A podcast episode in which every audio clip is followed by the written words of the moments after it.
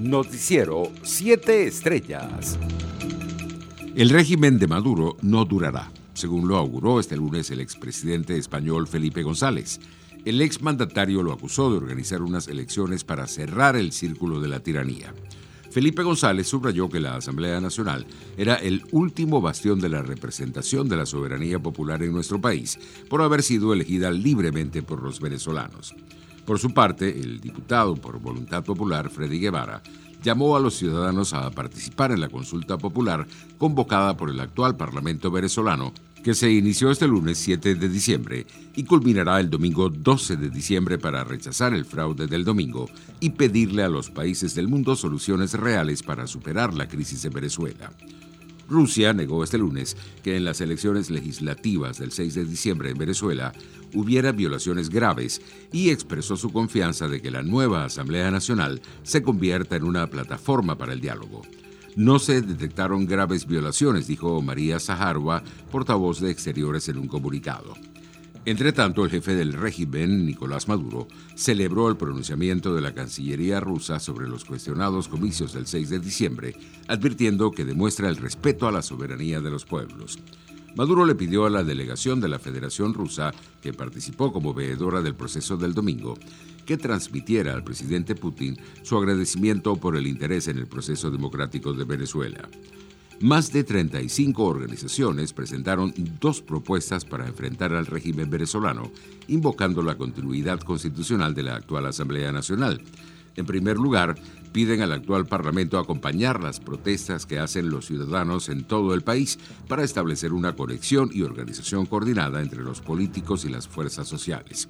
En segundo lugar, instan a que el gobierno de Juan Guaidó adopte una fórmula que dé continuidad institucional a la actual Asamblea Nacional.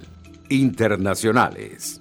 Estados Unidos llegó este lunes a 14.932.613 casos confirmados y 283.621 fallecidos por la COVID-19, de acuerdo con el recuento independiente de la Universidad Johns Hopkins. Este balance era de 1.390 muertes más hasta el domingo y un total de 183.775 nuevos contagios en ese país. El próximo 25 de enero de 2021, la región de Sao Paulo, la más poblada de Brasil con 46 millones de habitantes y epicentro del coronavirus en el país, prevé iniciar su plan de vacunación, según lo anunció este lunes el gobernador paulista Joao Doria. Siempre que logre el visto bueno del regulador sanitario brasileño, los profesionales de salud, personas mayores de 75 años y población indígena y colombola serán los primeros en recibir la CoronaVac. Economía. La plataforma turística Airbnb saldrá al mercado bursátil el próximo jueves con un valor de 42 mil millones de dólares. El precio inicial de las acciones de la oferta pública estaría en el orden de los 56 y 60 dólares por acción clase A, con lo que la compañía espera recaudar un máximo de 3.100 millones de dólares. Los precios internacionales del petróleo marcaban resultados mixtos durante el inicio de la jornada. El WTI de referencia en Estados Unidos avanzaba más 0,07% y se cotizaba en 45 dólares con 76 centavos el barril, mientras el Brent de referencia en Europa perdía menos 0,02% y se ubicaba en 48 dólares con 78 centavos. Deportes. Los Leones del Caracas apalearon a los Cardenales de Lara nueve carreras por uno este lunes en el estadio universitario. El zurdo Frank López lanzó cinco sólidas entradas, mientras que José Rondón, Ronnie Cedeño y Alexander Palma sacudieron cuadrangulares para llevar al Caracas a una cómoda victoria.